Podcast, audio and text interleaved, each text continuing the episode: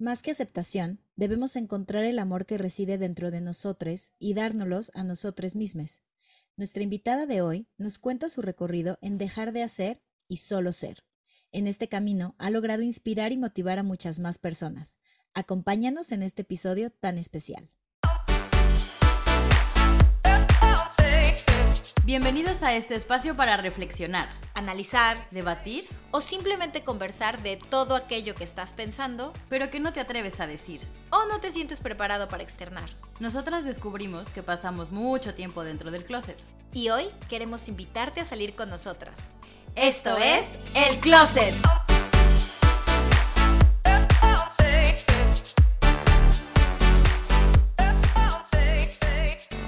Bienvenidos al podcast El Closet. Yo soy Estivalis Ruiz Y yo soy Michelle Ruiz.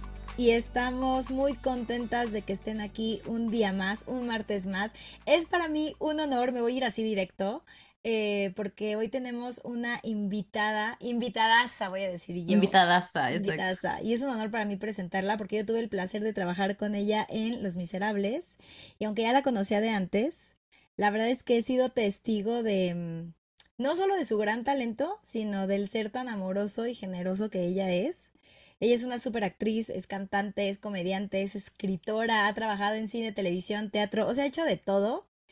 Pero para mí, creo que lo más importante eh, es que ha sido inspiración y sigue siendo inspiración para muchas personas, incluidas nosotras. Así que, Nosotras. bienvenida, Michelle Rodríguez. ¡Eh! ¡Qué bonito! Muchas gracias. Qué placer, qué gusto, qué emoción. Te quiero, Vali. Yo también, Mish. Muchas gracias por haber eh, aceptado nuestra invitación. Eh, sabes que todas esas palabras son, vienen del corazón. Em, Gracias. Van para allá también, porque mi, mi admiración desde siempre contigo. Ay, muchas gracias, Bella. Qué bonitas. Ah, Ay, Micha voy a ya. llorar. Ya ha empezado, ya estamos Vamos llorando. a abrazarnos. Oye, es que fíjate que a mí tenía muchas ganas de, de platicar contigo porque justo lo que decía al final, que me inspira mucho, me inspira mucho la persona que eres, me inspira mucho en estos últimos años cómo te he visto salir y decir, esta soy yo. Em, le pese a quien le pese y me parece que eso es bien valioso y es algo que últimamente a muchos de nosotros, bueno, no últimamente, quizás desde hace mucho tiempo, a todos nos cuesta trabajo y no sé si quizás para ti también fue así. Entonces, en este camino de aceptación, yo siento que has recorrido mucho. em, y nos encantaría saber cómo llegaste hasta este punto, porque, nuevamente lo repito, siento que eres una historia de inspiración. Entonces, Gracias. Voy a empezar por el principio, así, vamos a ir entrando. Yo eh, recuerdo haberte visto por primera vez en Si nos dejan. Mm. Eh, yo no te conocía. eh, o sea, sabía quién eras por muchas personas que conocíamos en común, pero fue la primera vez que yo te vi en el escenario y dije, me encanta esta chava, está increíble. Mm, ¿Cómo era esa chica que yo vi en Si nos dejan? Uy, ay, ya quiero llorar.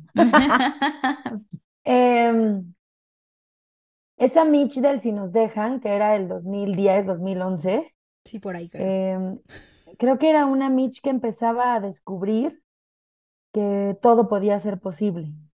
Em, lo repito mucho y yo creo que eh, hasta el final de mis días lo seguiré diciendo. Mi carrera es para mí un sueño hecho realidad. O sea, es Mm. una cosa que, aunque he trabajado un montón para estar en donde estoy y aunque sucede em, que tomo a veces decisiones correctas, a veces incorrectas, para Todos, todos. que me han llevado a este camino, em, definitivamente es algo que no veía venir y que Mm. pensé que nunca iba a pasar. Entonces, sobre todo esa Mitch del 2010, 2011, era una Mitch que no podía creer lo que le estaba pasando. Primero porque he descubierto a lo largo de este camino que me ha costado mucho confiar en mí. He sido mucho eh, lo que voy construyendo, de lo que voy confiando, de los que confían ciegamente en mí, pero por darles un voto de, de, ¿cómo se llama? Un voto de, sí, No, es por darles un voto en realidad, por decir, ándale, pues, a ver, ¿no? A ver. Y, y, y porque de verdad tengo una pasión infinita y unas ganas de hacer esto que, que se han convertido mucho en mi prioridad, ya hablaremos de eso. Pero Mitch, Mm. esa Mitch del 2000, del 2010-2011 que estaba en Si nos dejan, era una Mitch ensoñada. primero que creía que todo era posible, no podía creer lo que estaba viviendo. Eh, de hecho, tuve un momento en la vida en la que dije, ¿no será que ya me morí? Ay, no. Y solo estoy soñando esto en una cámara, en una cama conectada, 27 aparatos. Porque me parecía irreal, me parecía irreal y entonces em, a partir de ahí empezaron a cambiar muchas cosas y empecé a descubrir muchas cosas. Lo que creo es que eso sucedió porque un poquitito antes esa Mitch dijo, ay, mira ya, esto es lo que quiero hacer, Mm, esto es lo que hay, Mm. ¿qué tengo que hacer para hacerlo? Y al que le guste. Entonces me aventé al vacío y dije, lo voy a hacer. Pero era una Mitch ensoñada. Qué mm, bonito. bonito, Yo pensé que además debut y despedida. Yo dije, esta ¿En es una serio? mexicana en donde sí quepo para hacer teatro musical, pero a lo mejor no quepo en otras y pues aquí ya, aunque sea esta, bravo, One Hit Wonder, bye. Y mira todo lo que Ah. te dio. Y después de eso, exacto. Oye, Mitch, y antes de esta, justo ahorita que lo dijiste, de esta Mitch ensoñada de si nos dejan, ¿quién era esa Mitch, esa, esa pequeña Mitch? ¿Por qué no nos caminas un poquito por, por esta Mitch que, que, que pues decidió darle ese voto a la gente antes? ¿Cómo era esta, esta niña? ¿Y ¿Con qué soñaba? ¿Cuáles eran sus ilusiones? Cuéntanos. Lo digo muy de broma, pero yo digo que cuando nací vi el reflector del quirófano, dije, ¡tarán! Gracias, gracias México. Me encanta. Así yo dije, ¡ah! Esto es lo mío. O sea, siempre lo Este, supiste. Sí, desde muy chiquita lo soñaba. O sea, no siempre supe que me iba a dedicar a esto, pero era algo que deseaba con todas mis fuerzas. Mm. Porque desde, o sea, yo crecí, eh, que también me da mucha risa contar esto porque cuando, cada que cuento estas, estas cosas, como que todo el mundo dice, yo una vez vi una película de, esa es Kurosawa y entonces decidí. Ya sé. Y yo Pum. crecí con Siempre en Domingo y con las telenovelas del canal de las estrellas en México. Entonces, yo desde niña veía siempre en domingo y veía Flans, Timbiriche, Pandora, Claro. este, Lucerito, ya sabes, y yo quería ser Mm. ellas. O sea, yo quería hacer eso. Yo decía, ¡Ah! ¿por qué están haciendo eso ellos? Me acuerdo que la primera vez que me llevaron al cine fue a ver Fiebre de Amor con Luis Miguel y Lucerito. Yo tenía Ay, como tres no. años. ¿Verdad que sí? Es buenísima. Me encanta porque, porque cuando lo saco a colación todo el mundo hace, porque sí la vi. Ah, que sí. Y entonces, este, me acuerdo que, que me llevaron a verle que yo decía, ellos están chavitos, o sea, son adolescentes, ¿y por qué están haciendo eso? Yo quiero hacer eso. No, porque además Luis Miguel ya era una figura. Sí, sí. Claro, ya era O Luis sea, la Miguel. película, Mm. la película se trata de que Lucerito es su fan, o sea, ¿no? Entonces, Sí, sí. yo me acuerdo desde muy chiquita me llevaron a clases de canto, de música, de piano, a un taller musical en donde compartía con Gloria Aura a Mm. nuestros cinco o seis años de edad. Eh, Gloria. Aura, que también es una, una gran compañera, gran actriz, gran amiga, gran cantante. Este, y pues allí íbamos de chiquita, y entonces me acuerdo que era después de la escuela ir a, o los fines de semana, me llevaban y a mí me encantaba. O sea, me Mm. encantaba al grado que me acuerdo que de chiquita me dejaban crecer las uñas. Y entonces la maestra de piano dijo, o señorita o pianista. Y yo dije, no se diga más, córtenmelas, ¿sabes? Entonces me acuerdo que eh, estaba muy, muy enamorada de hacer eso. O sea, creo que genuinamente es algo que toca mi alma, que me hace sentir viva. Entonces, em, pues desde siempre iba a clases después de eso. Y era una Mitch que soñaba con hacerlo y que con hacerlo no se refería a salir en Siempre en Domingo, que ese ya era como un sueño logro. guajirísimo. O sea, con hacerlo me refiero a el sábado tienes clase, qué ilusión, vamos a correr la obra, ¿no? Porque en, la- en esas escuelas hacíamos que Peter Pan, que no sé qué, que no sé qué. Entonces, eh, o sea, yo lo que quería era hacerlo, ¿sabes? No sabía dónde, pero yo lo que quería era hacerlo.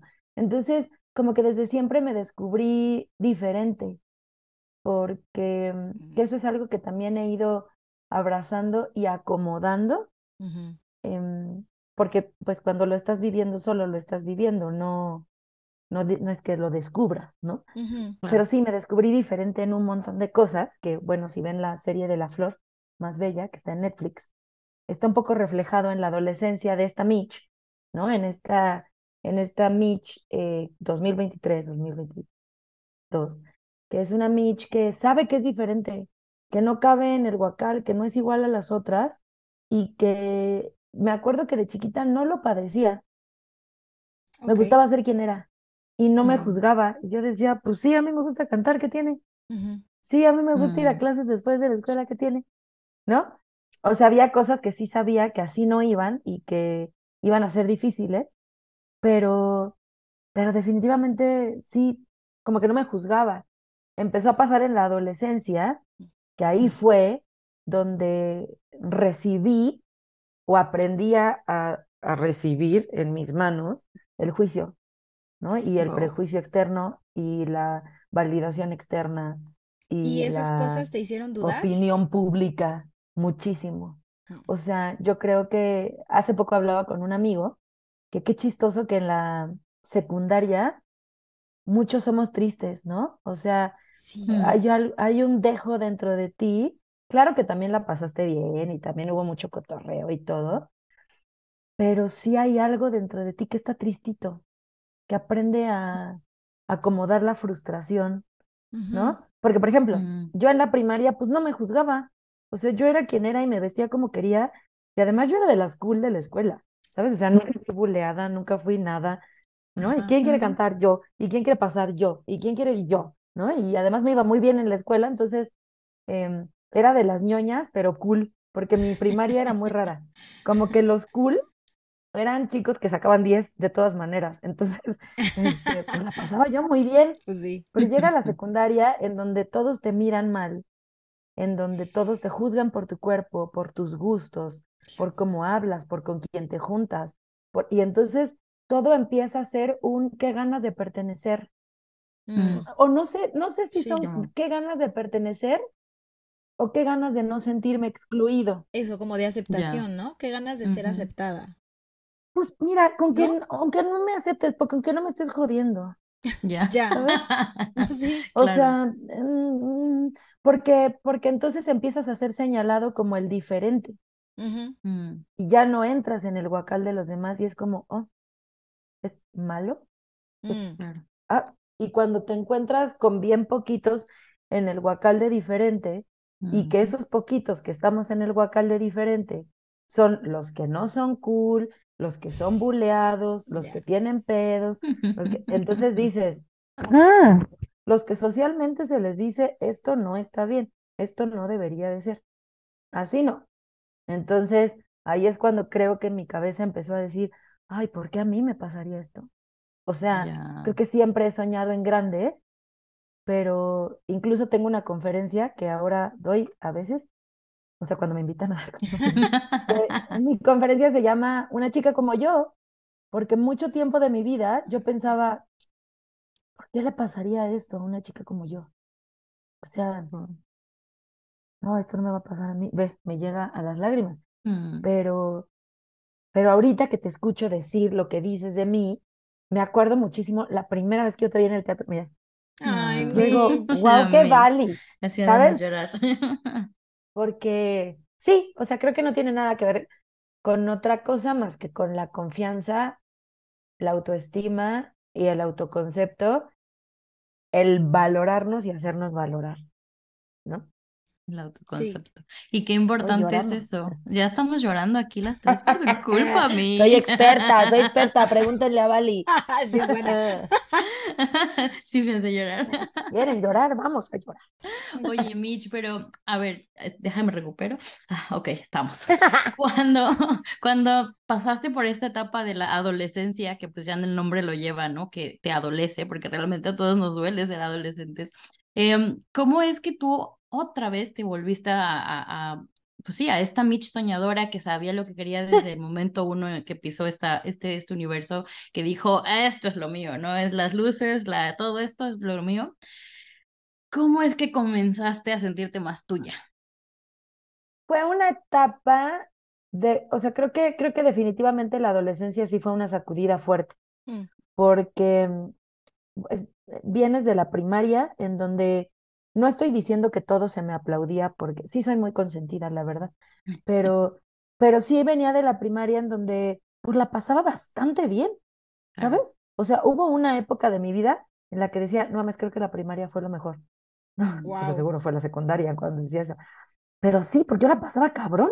O sea, era cantar y nadie juzgaba, y era jugar, y era, o sea, yo jugaba fútbol y cantaba y hacíamos obras de teatro y íbamos bien en la escuela y éramos súper cool todos y nos creíamos muy grandes, ¿no? Y entonces llegué a la secundaria y en la secundaria se me juzgó muchísimo por mi Claro. cuerpo, que aunque sí se me juzgaba en la primaria, nunca fue un tema, pero en la secundaria sí, era Claro. la gordita, ¿no? Y había unas morras que las únicas en la vida que me han hecho bullying, Qué ganas de qué ganas de encontrármelas y que me pidan la Ah. foto afuera de... Que yo diga, ay, que tú no eras de las que me jodían en la secundaria. ¿Cómo estás? Te llevo. ¿Qué tal? Te aviento a tu pecero. Viene siendo bien grosero. Ah, Eh, iba a ser un chiste groserísimo. Aquí Yo se puede. Tú, tú Lo hazlo. voy a hacer, pero lo... re- No, no, no, no, no, es horrible. No, se me cancela. Está bien, está bien. Pero bueno, este, en la secundaria. Es que la comedia, la comedia. El chiste es que creo que en la secundaria me, me, me tocó mucho todo esto Mm, y yo me acuerdo, no me acuerdo desde cuándo, pero yo tengo un espíritu justiciero infinito. Entonces a mí me tocó en la secundaria la huelga de la UNAM en el 99. ah, Entonces, eh, yo me acuerdo que yo tenía mis, mis ideales bien plantados. Entonces yo decía, no, sí necesitamos una educación pública, gratuita y popular, ¿no? Entonces yo, yo andaba ahí en la huelga, ¿no? Andaba este, en las marchas y andaba en esas cosas. Entonces con esto a lo que voy es que, es que las injusticias a mí me parecían una cosa mayor. ¿no? Mm, ya. Entonces creo que a lo mejor en ese lugar no veía una injusticia hacia mí, pero cuando fue la prepa, eh, em, cambió todo. O sea, yo ya no era, eh, nunca fui buleada así mal, siempre tuve como pasarla medianamente bien, pero en la prepa otra vez volví a ser yo. O sea, no se me Mm. juzgaba si yo quería cantar, no se me juzgaba si yo quería vestirme como yo me vestía. De hecho, en, en la prepa, otra vez, si quieren ver la flor, en la prepa yo tenía em, un equipo de sonido y entonces yo era la de las fiestas. Yo era Ay, la que organizaba las fiestas. Entonces yo pedía casas prestadas y hacía fiestas y cobraba y, co- y- y conseguía camiones de cervezas y botellas de tequila y vendía. Y entonces boicoteé la, la graduación de la prepa. O sea, como que, como que ahí creo que volví a Qué ser un poco más mía, porque otra vez confié en mí. ¿no? Porque, porque solo fui, ¿no? O sea, Mm, me acuerdo mucho que me cambiaron de escuela porque yo estaba en prepa 2 y me cambiaron a prepa 6. Entonces eh, me fui a Coyoacán con los fresas. Entonces yo primero decía, "Uf", y después hice grandes, grandes, grandes amigos que todavía los veo ahorita, ¿sabes? O sea, Qué son mis hermanos, la gente de la prepa. Entonces, em, creo que eh, estábamos todos tan nuevos y veníamos de la huelga y no entendíamos qué estaba pasando, que, que nos agarramos unos de los otros y empezamos Mm. a mirarnos y a decir, ah, tú estás padre, ah, tú estás chido. Mm, Y Entonces, creo que esa validación externa es la que tenemos que tomar en cuenta, ¿no? La que Ujú. empieza a construir tu tribu. Ujú. Claro. Creo que la, la, la opinión que no es de tu tribu es la que tienes que cuestionar, también la de tu tribu a veces, pues, pero, y a veces, a pero veces. ¿sabes? O sea, me empecé a hacer de grandes amigos que siguen haciendo mis, siguen siendo mis amigos y que ellos confiaban y veían a alguien chido en mí y que entonces yo dije, ah, pues ya no me acordaba, sí estaba yo bien chida, ¿verdad? Claro. Pero en esa época tuve un novio, que también lo pueden ver en la serie, que, este, Sí. que él se veía muy afectado por mi cuerpo.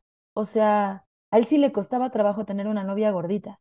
Mm, Y entonces ahí fue en donde yo empecé a comprarme mucho más. O sea, como que en la secundaria fue un bienvenida a la iniciación. Y en la prepa fue como asumir. Ah, Mm. claro, soy Mm, la gordita.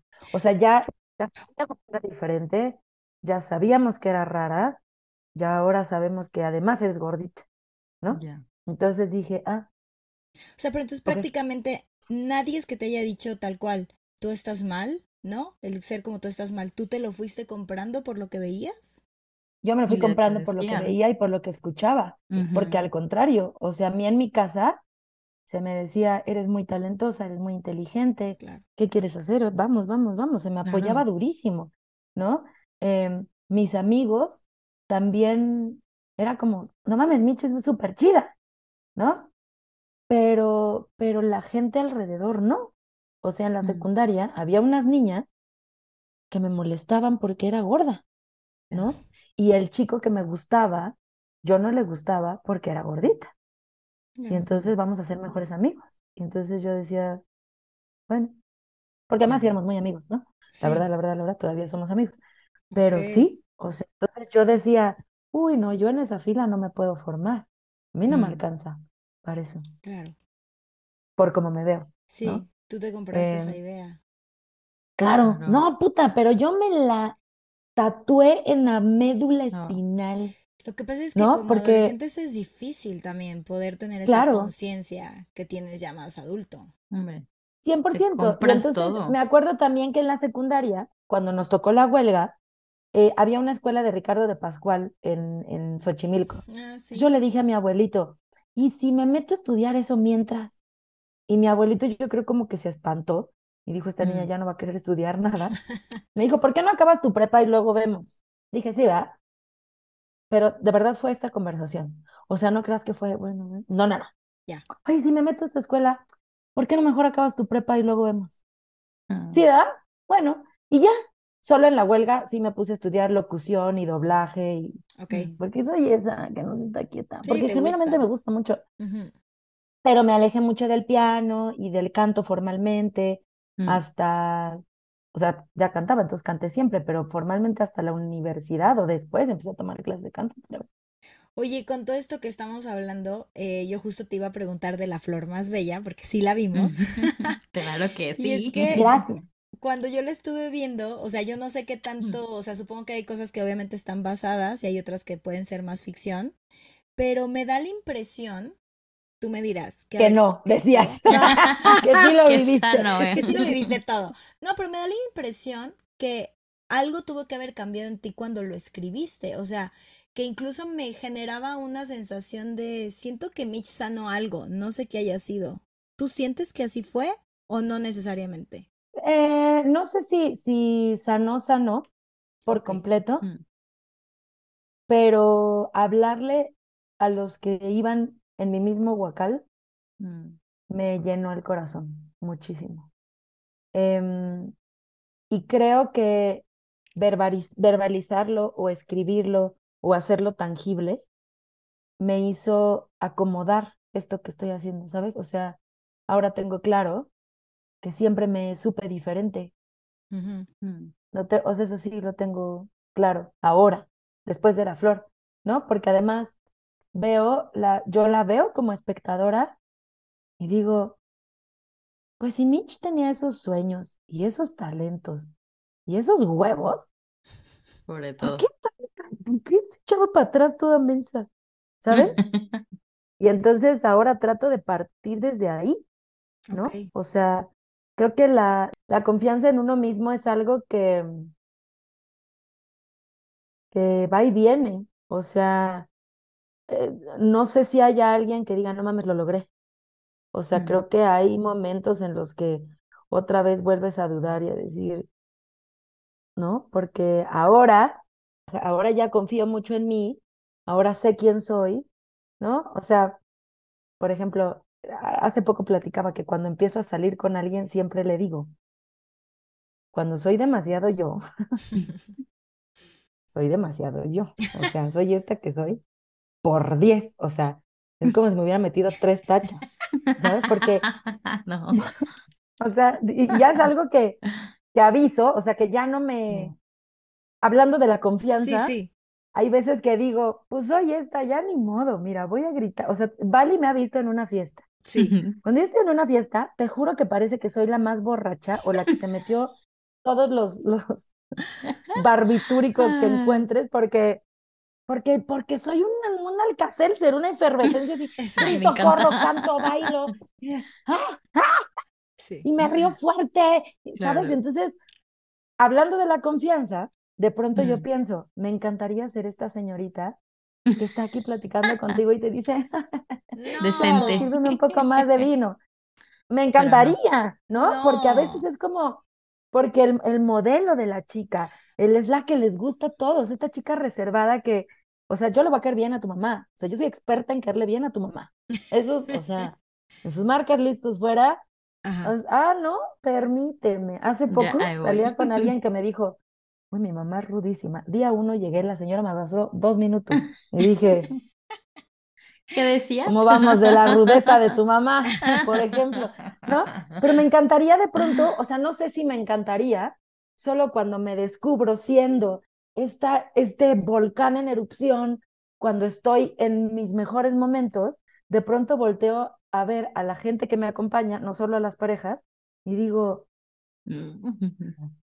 ¿siguen aquí? Ok. Claro, pero este volcán eh, te Eres hace tú. quien eres, ¿sabes? Y, te, y yo Claro. creo que también este volcán te ha llevado a donde estás. 100%. Y entonces creo que con la flor, a lo mejor mm, no está sanado por completo, porque te digo que, que a veces hago así. Y a veces digo, ah, soy bien chida, y a veces digo, cállate ya, Michelle. Ay, no cantes todas las que no quieras subir a cantar con el conjunto en la boda de esta persona. Pero, pero sí, y por ejemplo, también a veces me da mi síndrome del impostor, ¿no? A sí. veces digo, digo, ah, sí, estoy bien chida, ah, qué padre lo que la gente dice de mí, el público, gran actriz, ¿no? Y entonces, por ejemplo, la semana que entra me voy de gira a Sudamérica con mi, Mm. con mi stand-up y estoy cagada, ¿sabes? Sí, muy chida, sí, muy ay, ay, ay. Ya cuando piso el escenario y suelta la primera risa la gente, Ya. es un gozo absoluto. O sea, compruebo nuevamente que es mi lugar. Pero Claro. mientras, mira, me sudan las manitas, mientras me estoy maquillando, digo, ay, ¿por qué no? Mejor les canto una canción. ¿por qué no?". Y si fuera tienes un concierto, diría yo, ay, ahorita les voy a hacer reír en lo que me... Claro, Sí, claro. porque yo siento que la confianza es algo que viene y va. Lo que sí creo es que hay cosas que sí vas acomodando. Y Ujú. dentro de la aceptación, em, pues a mí me ha tocado aceptar. Es que la aceptación ah, últimamente es algo que traigo como una palabra que no, no encuentro si está correcta, porque no sé si tendría que aceptarme, o sea, solamente ser, ¿me explico? A lo mejor me estoy yendo muy lejos, pero, pero aceptarme siento que, que también es de alguna manera, o sea, hay muchas cosas que aceptar y hay muchas cosas que aceptamos y que no podemos cambiar y que tenemos que recibirlas como vienen, que esa es la aceptación. Exacto. Pero no sé si con uno también tendría que ser. O sea, Mm. creo que hay áreas de oportunidad, millones, ¿no? O sea, y ponte chido y aplícate. Y si quieres cambiar o si quieres mejorar o si quieres reinventarte, hágale, ¿no? Ya. Pero creo que aceptar, o sea, creo que debería haber otra palabra más allá del aceptar, que no encuentro otra que, más que el ser, porque, porque a veces aceptar también nos cuesta y yo no quiero ya que me duela, ve. ¿no? O sea, lo estoy poniendo en palabras, pero yo no quisiera que me doliera ser quien soy. O sea, ya lo acepté. Acepté la muerte de un amigo hace muchos años. Mm. No por eso no me duele, no por eso está aquí, no por eso no me dolió en su momento. Lo acepto, ya no está. Uy, qué doloroso que no está, ser extraña infinito. Mm. Pero desde ese mismo lugar, aceptar quién soy, no sé, ¿sabes? O sea, es algo que he Mm. cuestionado últimamente porque, porque yo no quiero que me duela. O sea, acepto quién soy, pero no quiero que me duela. Claro. Hay cosas que sí, ¿no? Acepto, em, no sé, em, mi color de piel, Mm. ya no me duele. Pero te entiendo, ¿por qué habría que aceptarlo? Simplemente así. Serlo. O sea, más O bien sea, sería acepto mi color de piel porque no lo puedo cambiar. Es Sí, que creo que le estás poniendo, lo estás juzgando al momento de aceptarlo y creo que ese es el problema, porque como tiene A que ser mejor- negativo o positivo y ahí es donde ya nos jodimos, ¿no? Porque es como, a lo mejor. Y entonces solo, solo tendría que ser ser. eso. Es que Y solo somos. Intentar ser. en este ser ser, porque es que yo sí te he visto ser, que eso me encanta, o sea, Qué eh, bonito suena eso. es que sí, porque yo te vi, o sea, esto eh, que seguramente te lo han preguntado mucho, pero no lo quiero dejar pasar, eh, lo de la portada de Mary Claire, que yo lo vi, Mm. dije, me encanta porque estás siendo tú, porque te vi segura, porque te vi confiada, porque además me encantó que la revista te diera a ti ese espacio, ¿no? Porque Claro. siento que hay una representación tuya, lo que dices, lo que ha pasado con la flor más bella de esta gente que está por alguna razón encerrada en un guacal, ¿no? O están encerradas en un estereotipo que no debería de ser. Y me encanta que tú hayas sido parte de esto. Y luego me sacó de onda ver, obviamente, todas las críticas que había. Ah, bueno. Que también, o sea, que Sí. generaste como toda esta controversia para bien y para la gente, lo voy a decir un Creo que poco para bien ignorante. tienes razón. Ajá, porque para la gente ignorante espero que la gente pues se haya puesto a pensar con las respuestas de todos los demás, ¿no? Yo cuando lo vi en tu Instagram dije, me encantó, porque sí también salió mucha gente al quite decir, ya basta, ¿no? O sea, hay que dejar a la gente ser. Y, y eso es algo que me gusta mucho. Muchas gracias. Fíjate que fue un aprendizaje bien grande. Em, mucha gente, eh, cu- cuando me entrevistan o cuando me preguntan de este tema, lo hacen con mucho tacto porque sabemos que fue un acto violento. Y dentro de eso, em, sin hacer leña del árbol caído, Mm. qué bueno que estamos tratándolo con tacto porque sí fue un acto violento. O sea, lo estamos eh, verbalizando, ¿me explico? Yo sé que esto que te pasó con la revista, todo el mundo empieza desde el mismo lugar, con Claro. mucho cuidado cuando me preguntan de eso, ¿sabes? O sea, muy poca gente es como de, no mames la revista, güey, estuvo cabrón, ¿sabes? Mm, Todo el mundo lo hace con mucho tacto porque sabe que lo que suscitó fue un acto violento. Claro. O sea, fue una lluvia de violencia de género, de violencia estética, de violencia, o sea, hacia mi persona, Claro. ¿no? Sí. Porque de gordofobia, entonces, pues sí, pero, pero para mí fue un aprendizaje muy grande, lo agradezco mucho, creo que em, he aprendido muchas cosas a partir de ello. Primero, que he- desde hace mucho descubrí que tengo la oportunidad de ser vista y de ser escuchada, mucho más allá de que les guste mi trabajo. Entonces, em, mi trabajo y mi, mi, o sea, todo lo que yo hago para mi sueño y mi trabajo es mío, es para mí. Me encanta que te guste y me encanta compartirlo contigo. Claro. Y no me dejarás mentir, pero cuando tú estás en el escenario, es una dicha que nos aplaudan. Sí. Pero lo que tú querías era cantar la canción y bailar el número. Sí, me daba igual lo otro. O sea, porque cuando lo estábamos haciendo en el ensayo, cuando no había gente, lo estabas haciendo con el mismo gusto. Mm. Eso es tuyo para ti, de ti. Y eso es de las pocas cosas que hago para mí y nadie más. Porque yo hago un montón de cosas por un montón de banda y dejo de hacer un montón de cosas por un montón de gente. A gusto y a disgusto. Tampoco vamos a sufrir. ¿no? Pero eso es para mí. Sí. Entonces lo que yo estoy haciendo es para mí. Que dicha que te guste y que lo compartas. Y que me pagues por eso. Ganamos. O Claro. sea, Claramente. triple ganamos, Claro. pero, pero, pero, pero, pero, eh, en ese compartir con el otro, pues el otro recibe. Entonces, cuando yo me descubro vista y escuchada, digo, ah, tienes que decir cosas listas, Michelle, Mm. ¿no? Entonces, cuando la gente se, se siente identificada conmigo y cuando la gente me dice, oye, es, es muy chistoso porque ha- han pasado muchas cosas. Perdón que, que ande No, en, grande, No, ahorita llego al adelante. punto.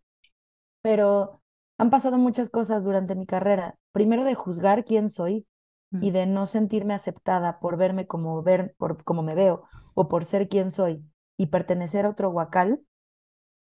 Después de escuchar un quiero ser como tú, es, es confrontante Claro. y también reconfortante, pero, pero, pero definitivamente me lleva a cuestionar un montón de cosas, ¿no? O sea, he platicado con niñas que me dicen, gracias a ti uso short, gracias a ti me puse este vestido, mi cuerpo es muy parecido al tuyo, no sé por qué el mío no se ve bien. Eh, yo quisiera ser como tú. Y esto me ha pasado no solo desde que soy una figura pública. O sea, en la primaria había unas niñas que era de, güey, yo quiero ser como tú. Y yo decía, ya sabes, Wow. Estás chiquita y tú solo estás siendo, Claro. ¿no? pero ahora lo entiendo desde otro lugar y digo, ah, ok, ¿no? Y a la vez pasa algo muy fuerte que me parece muy poderoso este encuentro y que es lo que yo voy tratando de aceptar en mí y de compartirme con los demás, que hay un montón de banda diciendo, güey, yo quiero ser como tú, Mm. este, me encanta cómo eres, mi cuerpo es parecido, pero no sé por qué el mío no se ve tan bien, la ropa se te ve chida, qué bonita estás, ¿no? Y por el otro lado, soy una lista de cosas que nadie quisiera hacer, porque soy una mujer morena, chaparra, gorda, mayor de 30, soltera, ¿sabes? O sea, es como bien raro. Sí, es raro. ¿Me es raro. explico? Sí. Entonces, esta confrontación es lo que, lo mismo que pasó con la revista. O Mm, sea, a mí una vez me pasó con una pareja, ¿no? Que me dijo, siento que estoy subiendo de peso, ya no te gusto, ¿verdad? Y yo, What? ¿cómo crees? ¿No? Entonces, mi, mi manera de hacerle saber que estaba en un error fue decirle, ¿cómo? Pues entonces yo no te gusto. Y se enojó de una manera, no, es que cómo, ¿no? Y entonces yo le dije, bueno, Date cuenta. tenemos en claro que yo te gusto y que tú me gustas, y que te gusta mi cuerpo y que me gusta tu cuerpo, ¿no? Pero ¿qué pasaría si tú tuvieras mi cuerpo? Y me Wow. dijo, eh, estaría muy triste, seguramente estaría muy deprimida, porque, fuerte. porque mi familia no acepta un cuerpo así, porque mi familia chinga a los cuerpos así, porque mi familia con tantito que yo estoy subiendo, me siento mal. Entonces, nada, o sea, su aprendizaje, el mío, a mí en ese momento no me afectó. O sea, como que lo entendí y dije, claro, es que somos mucho a partir de la validación externa, Exacto. ¿no? Sí. Entonces, em, con lo de la revista, yo la pasé cabrón porque fue como, otra vez, como esta historia de la primaria. Me invitas a hacer una portada de revista, yo digo, wow, sí, Claro. te vamos a jugar, vamos a jugar a la modelo y no te vamos a poner bonita como tú te sabes poner bonita. Va a venir un stylist de moda que te va a traer una ropa que, y un concepto. Y yo dije, ¿ah? ¿Machín? ¿Sí? ¿No? Entonces yo lo hago a ciegas, inocente, o sea, tam- o sea, románticamente, inocentemente. Y luego se viene todo esto, yo digo, ¿En qué momento? Claro. Sí. ¿no? Entonces, em, por un lado, personalmente no me afectó tanto, porque gracias a Dios he trabajado muchísimo en eso, Qué bueno. Porque, porque pues sí, soy una mujer gorda, Mm. pues sí, sí me veo así, yo me veo diario, pues sí, Claro. a, a guste y a quien no le guste, ¿no? O sea, me acuerdo también una vez con una pareja que iba a ser la primera vez, ¿no? Y que yo dije, dije, puta, ¿y si no le gusta? Y luego dije, no manches, le encanta, la que no le gusta es a ti. Exacto. Si él está necio, necio, oye, eh, ¿no? Claro. La que, la que lo está juzgando eres tú. Entonces, desde ese lugar, como que me van cayendo en este, o sea, son cosas que va uno aprendiendo y que después acomodas, ¿no? O sea, las vives y luego ya después de un rato dices, "Mm". Entonces, con lo de la revista, eso fue, a mí no me afectó mucho personalmente, porque es quién sabe quién diciendo que yo estoy gorda. Sí, estoy gorda. No manchen, llevo 10 años trabajando, ¿no se habían fijado?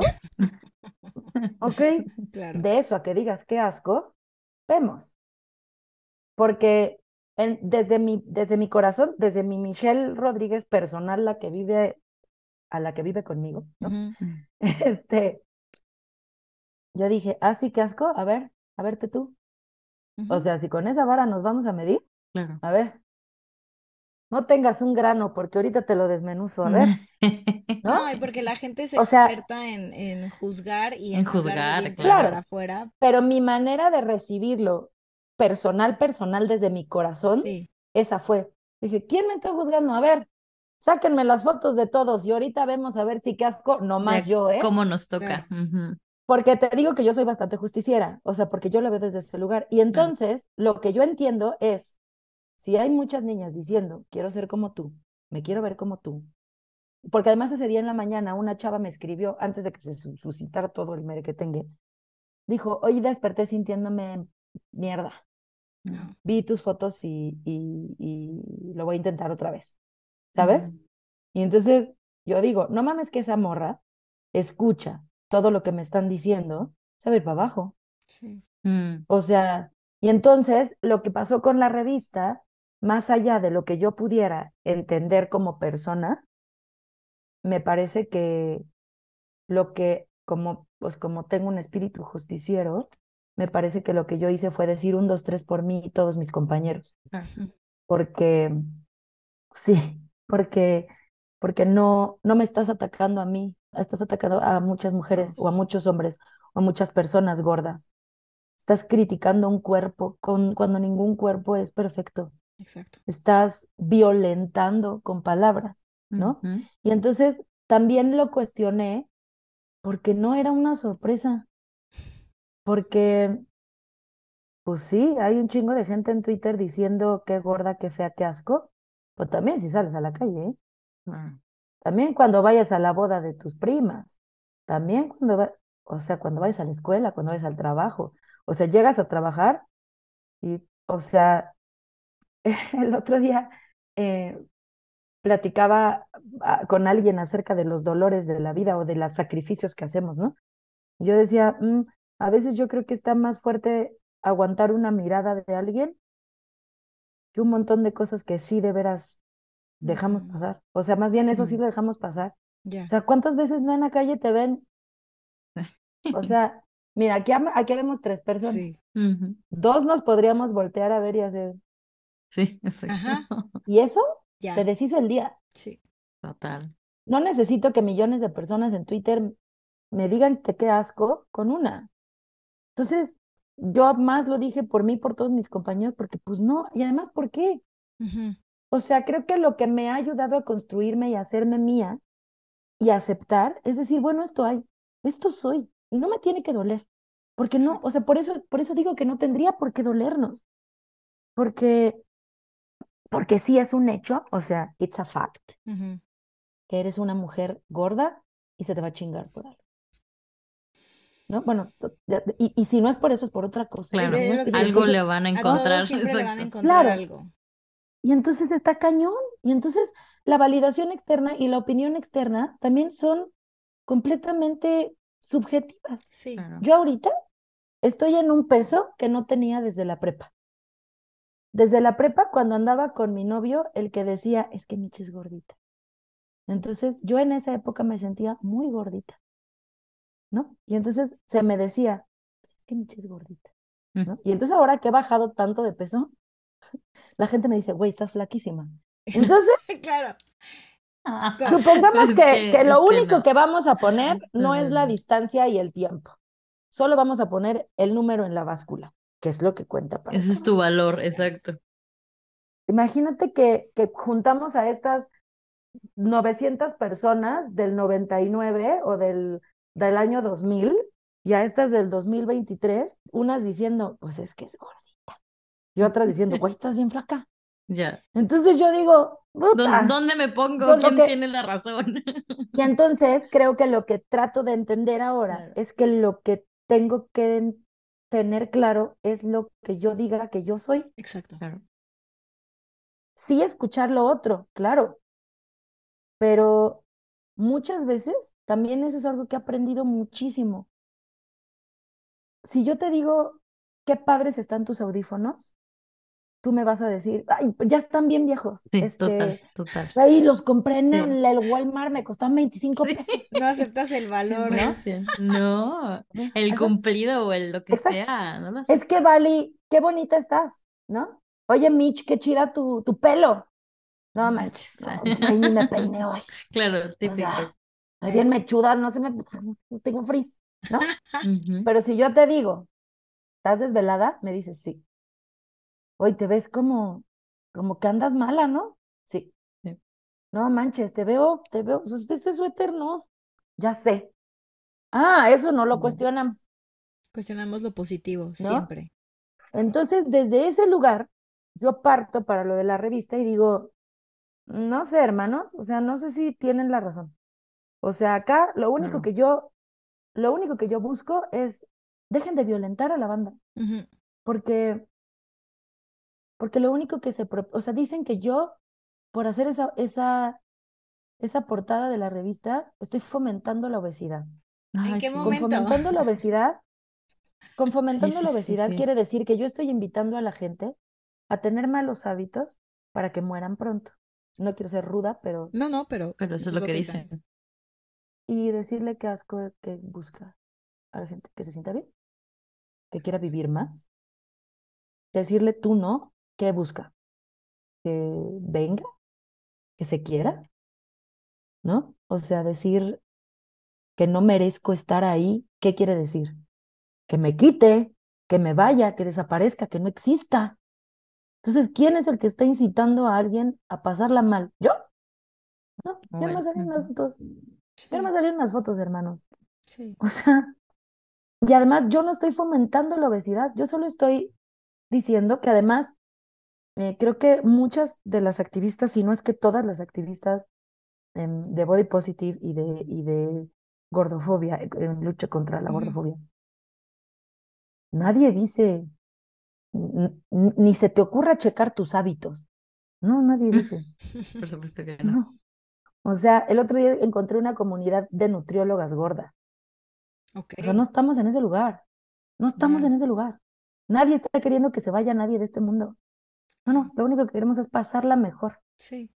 ¿Y, y por qué se hace este activismo y por qué se lucha contra la gordofobia? Porque está, porque lo dije hace rato, es un hecho que, que son violentados los cuerpos gordos. Hablando específicamente de la gordofobia, Sí. ¿no? Porque la revista fue una cosa de violencia de género incluso. O sea, el, Sí. el diario El País hizo un análisis donde decía, a esta mujer no se le está juzgando porque sale en una revista, porque está ocupando un espacio que debería ocupar una mujer delgada.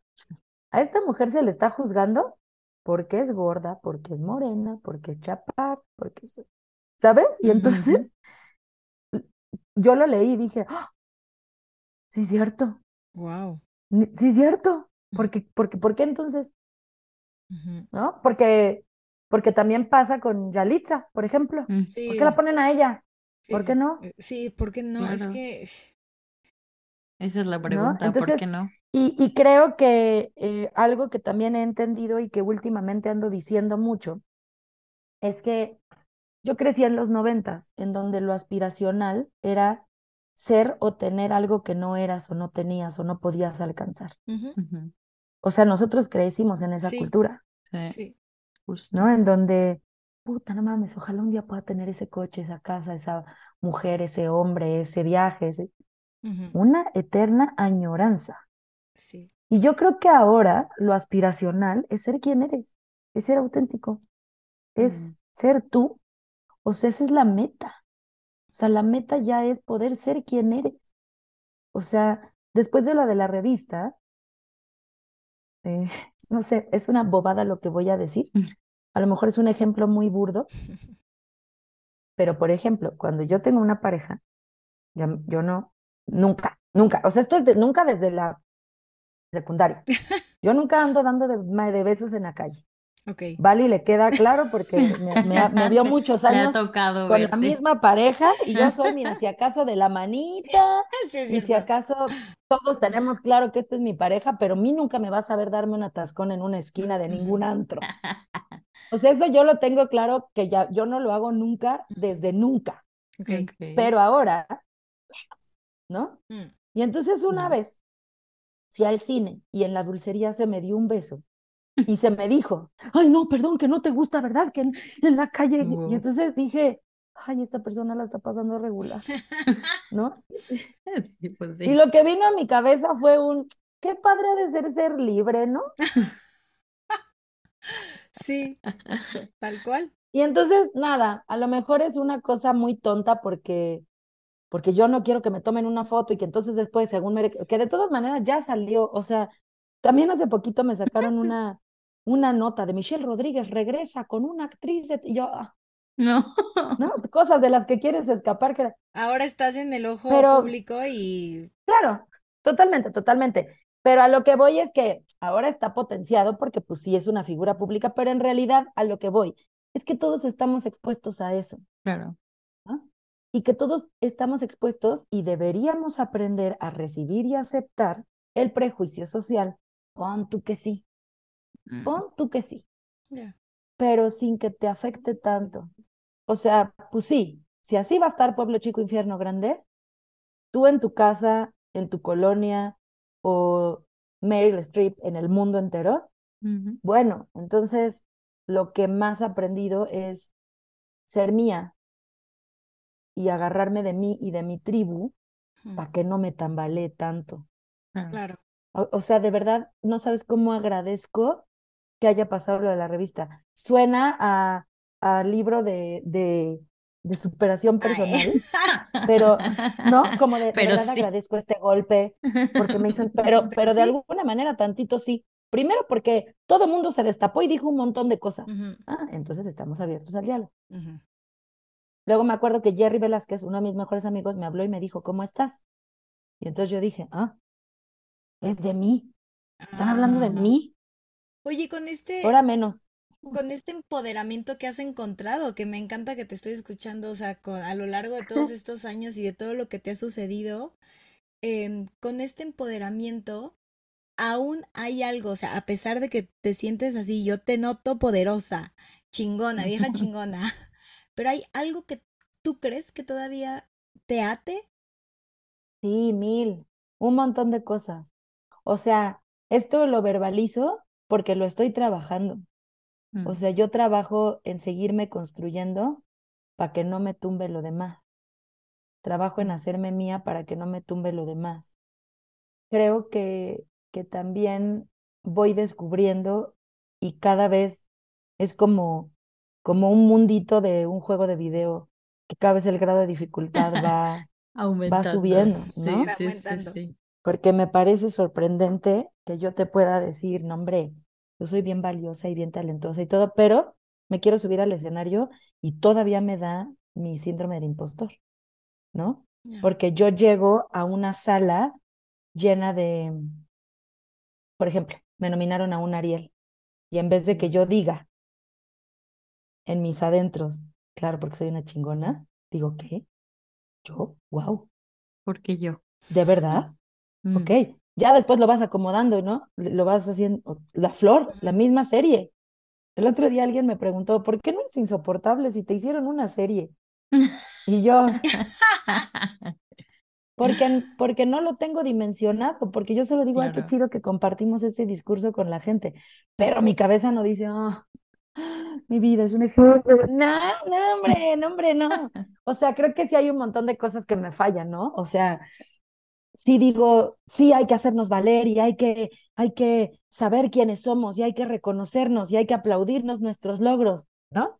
Pero viene alguien y me dice, no sé, sobre todo creo que eh, con las parejas, ¿no? Viene alguien y te dice, no, tú no, uy, te vas al hoyo, al fondo de la mar. ¿No? Entonces, Sí, nada, por eso decía también que la confianza va así, Claro. porque hay veces en donde te sigues comprando un montón de cosas que no son tuyas, donde yo digo, soy la más chingona, voy a hacerme valer, pero tengo un novio que me hace llorar diario. Entonces, todavía no tengo bien acomodados mis patitos en algunas áreas. No tengo un novio que me hace llorar Bueno. diario, no se preocupe. Ya no, ya no, ya imaginas, no, Porque pero, pero sí pasa, ¿no? Y sí, somos entonces, humanos. y creo que justo es esto, como tratar de, de irlo capoteando para que cada vez no sea tanto el bajón, ¿no? Claro. Claro. ¿Qué sigue para Mitch? Eh, ¿qué sigue para Mitch? ¿Qué Em, sigue? ¿Qué quieres profesionalmente, ¿Qué, todo, o qué sea, deseas? ¿Qué deseas? Sí, ¿qué deseo? profesional, personal, sí. Creo que eh, profesionalmente un montón de cosas, o sea, no, no, yo, una de mis red nunca hay flags un límite, ¿no? en la vida es que no tengo llenadera. Entonces, Me encanta.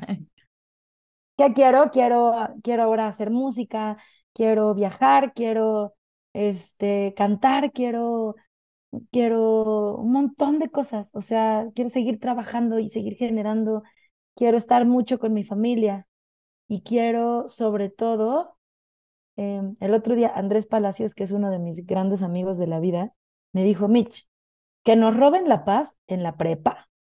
Ahorita ya no estamos para eso. Ahorita Exacto. estamos buscando pasarla bien desde la paz. Y creo que sí.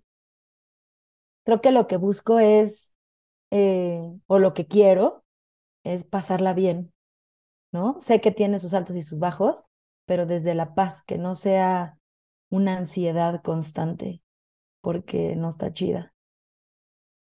Mm, qué bonito.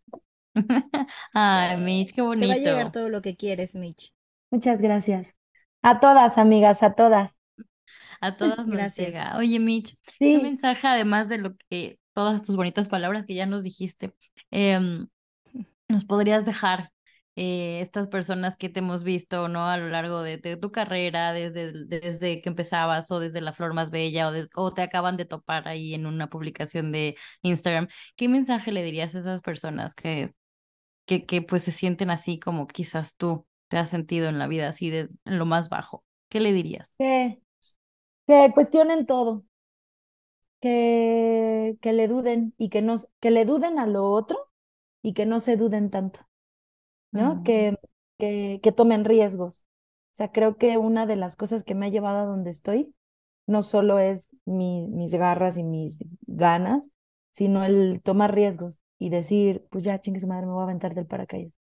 Pues sí, voy a dejar todo y voy a hacer teatro. Pues sí, voy a sacar un podcast con mi prima. Pues sí, voy, o sea, uno nunca sabe eh, a dónde nos va a llevar el camino.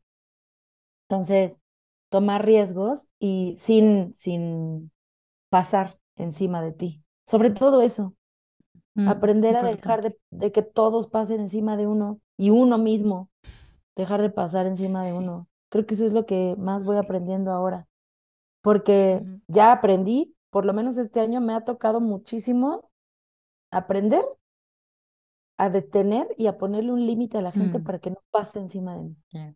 Ahora lo que Ujú. necesito es yo también tener ese límite. Y porque también soy bien, bueno, ya, no te voy a dejar venir, pero yo voy a ir a verte. No te preocupes. Yo voy, espérame. Claro, claro, claro.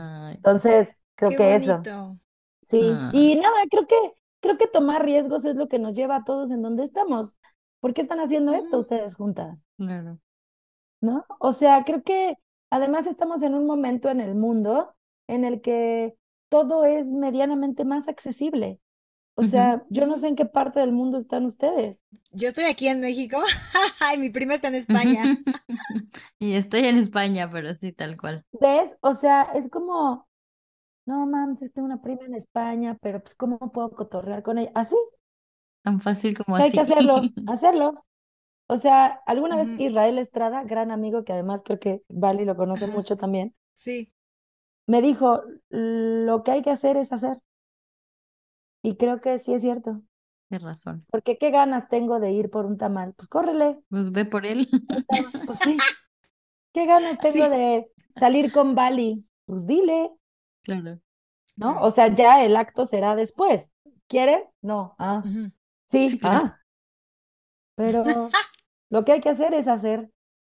Wow, increíble. Así es. Yo me quedo con esa Muchas frase. gracias, mi. Sí. Yo Gracias me quedo con mucho todo lo que dijiste. Hablé mucho, oigan, no me para la boca, es otra red No, no, no.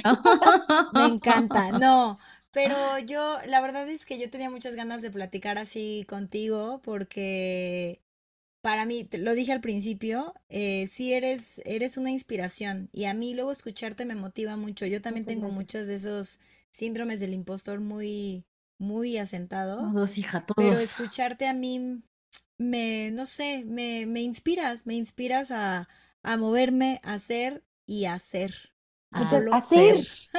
Y te voy a Hacer. decir una cosa, Vali. Digo, Mitch, me encantará conocerte. Creo que pronto Yo más estaré en feliz. España, así que ahora que nos veamos, me encantará Claro cotorrear. sí. Pero lo que puedo decir es que eh, esto que, que he dicho ya mucho, que yo soy de lo que mi tribu me ha dado también y de la gente que me inspira. Y tú eres una de las grandes mujeres que me ha inspirado de, en el teatro desde siempre. O sea, hace ratito que ya se me salió la lagrimita y todo. Me acuerdo cuando fui a ver eh, Hoy no puedo levantar y que Mm. nos esperamos afuera del teatro para tomarnos una foto. La voy a buscar, siempre te he dicho que voy a buscar esa foto. Pero yo me acuerdo estar afuera del teatro y, y verte y preciosa y ¿sabes? Es como, y entonces ahora ser amigas para mí es un regalo, porque me inspiras, ¿no? O sea, verte en la Chorus Line, este, que compartimos juntas en Miserables, o sea, ver tu quehacer diario, ver la persona que eres, se ha, ha abrazado ese corazoncito de fan que te conoció Mm. hace muchos años. Ah. Entonces digo, no mames, esta mujer, qué maravillosa, y te admiro mucho y te quiero mucho, y, y tú también eres la meta, pues. Y yo te veo y digo, ¡Uy, yo también quiero hacer eso! ¡Qué emoción! Gracias, Ay, Mitch, qué muchas gracias. En este camino andamos. Les voy a contar rápido una anécdota. A ver si Mitch se acuerda. En Miserables yo iba a ir a hacer la audición de A Mm. Chorus Line y Mitch se me acercó corriendo, o sea, porque muchos de ellos sabían, y Mitch se me acercó corriendo al final, eh, un día antes de que me fuera, y me diste, eh, creo que era el niño de Un Xochimilco, San ¿o Juditas, quién era? Ah, Un San un San Juditas, y- me lo dice y me dijiste, el día de tu audición te lo tienes que poner adentro del brasier o en algún lado para que te quedes. Y, y literal, lo tengo aquí, lo tengo en mi altar, ¡Ay, qué eh, porque me lo padre! llevé y me lo, me lo eché en el brasier. La verdad es que sí, me lo eché en el brasier. Dije, pues Mitch me lo dio, yo me lo echo. Este Yo aquí ser, me lo pongo. eh, y la verdad es que creo que eso siempre se me ha quedado ahí guardado porque para mí fue súper bonito. Fueron de esos detalles que, o sea, empezaba nuestra amistad y eh, son esos detalles que dices, viene cargado de buena energía Sí. Claro. y, y algo va a suceder y Y sucedió. ¡Ay, qué sucedió. chido! Ay, ¡Qué qué padre! bonito. Yo soy muy de esas Pensé que te lo ibas a sacar del brasier ahorita y, y aquí está. Aquí vive. Pero, pero es que es muy bonito. Te voy a contar. Bueno, es, esos, esa, esa San Judas, perdón, yo soy, soy muy, viví, crecí en una familia muy religiosa y, y llena de Ujú. tradiciones.